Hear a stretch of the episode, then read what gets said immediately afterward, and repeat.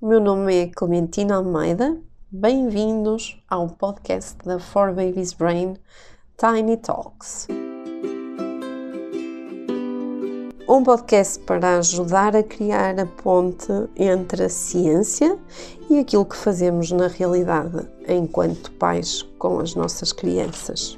Hoje vamos falar acerca do brincar e de como o brincar pode nos levar a uma profunda conexão com os nossos filhos. Todos os dias, os nossos pequeninos um, têm que lidar com uma avalanche de emoções.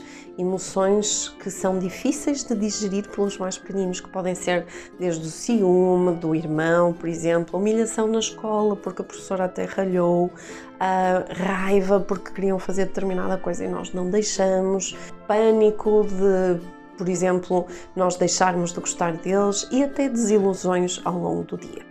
Estas emoções nos mais pequeninos geram muita tensão porque não têm a mesma capacidade que nós de pensar sobre as emoções e elaborar as emoções de forma uh, regulada e que nos ajude uh, a sentir-nos equilibrados.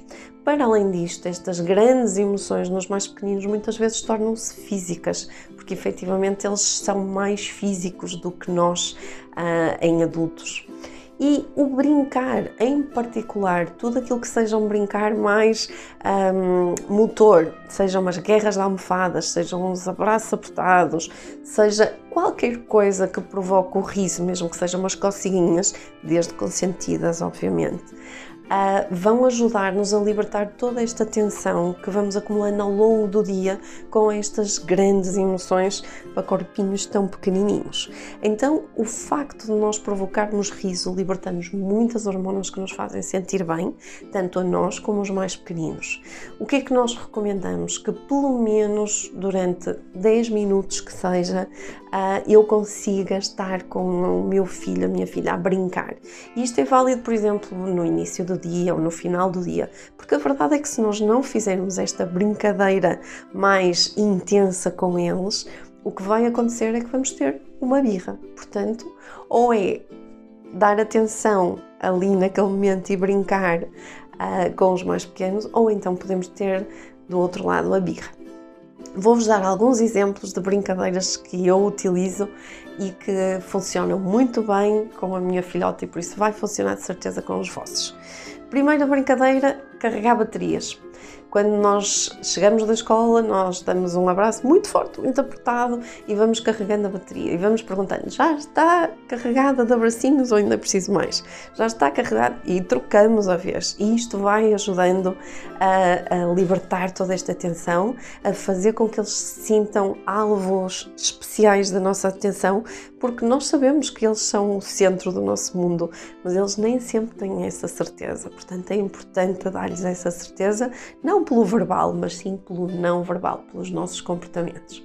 Outra coisa que eu faço é quando vamos para a cama, levo por um dedo do pé. Imaginem, levo aos saltinhos por um dedo do pé. Mas isto gera imensas gargalhadas, gera algum equilíbrio em termos motores até chegarmos lá e, portanto, ajuda mais uma vez a libertar esta tensão. Outro jogo é o eu preciso muito do teu amor e do teu beijo.